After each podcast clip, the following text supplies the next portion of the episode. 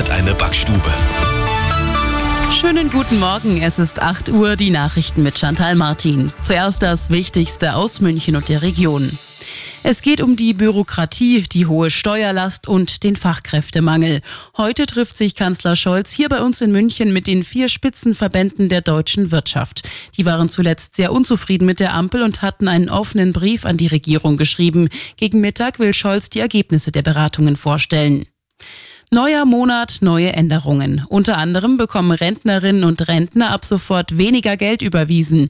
Denn viele gesetzliche Krankenkassen haben ihre Zusatzbeiträge angehoben. Und auch auf dem Arbeitsmarkt tut sich was. Arabella München-Reporterin Christina Chesney. Wer eine entsprechende Qualifikation oder mindestens zwei Jahre Berufserfahrung hat, soll einfacher als Fachkraft nach Deutschland kommen können.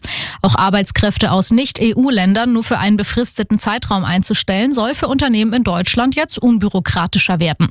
Außerdem startet in diesem Monat schrittweise das Online-Register für Organspenden. Hier soll man sich ab dem 18. März schon als Organspender anmelden können.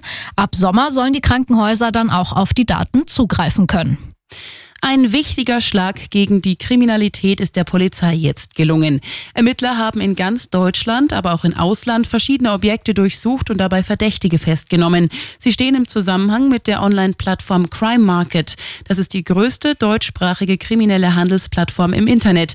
Hier gibt's unter anderem Anleitungen zu schweren Straftaten oder Drogen. Und das ist sonst noch los in München und der Region.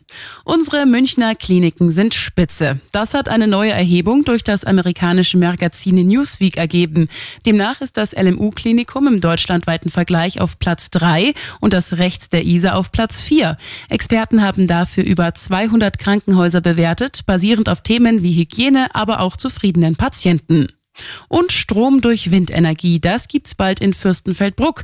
Die Stadt bekommt fünf Windräder. Arabella Lokalreporter Benjamin Kühnel. Das Vorhaben hat der Stadtrat in seiner letzten Sitzung einstimmig beschlossen. Jetzt kann's an die Planung gehen. Wenn alles glatt läuft, werden die Windräder bei Eich und Puch schon in zwei bis drei Jahren gebaut. Der Clou, die Bürger werden wohl finanziell am Erlös beteiligt.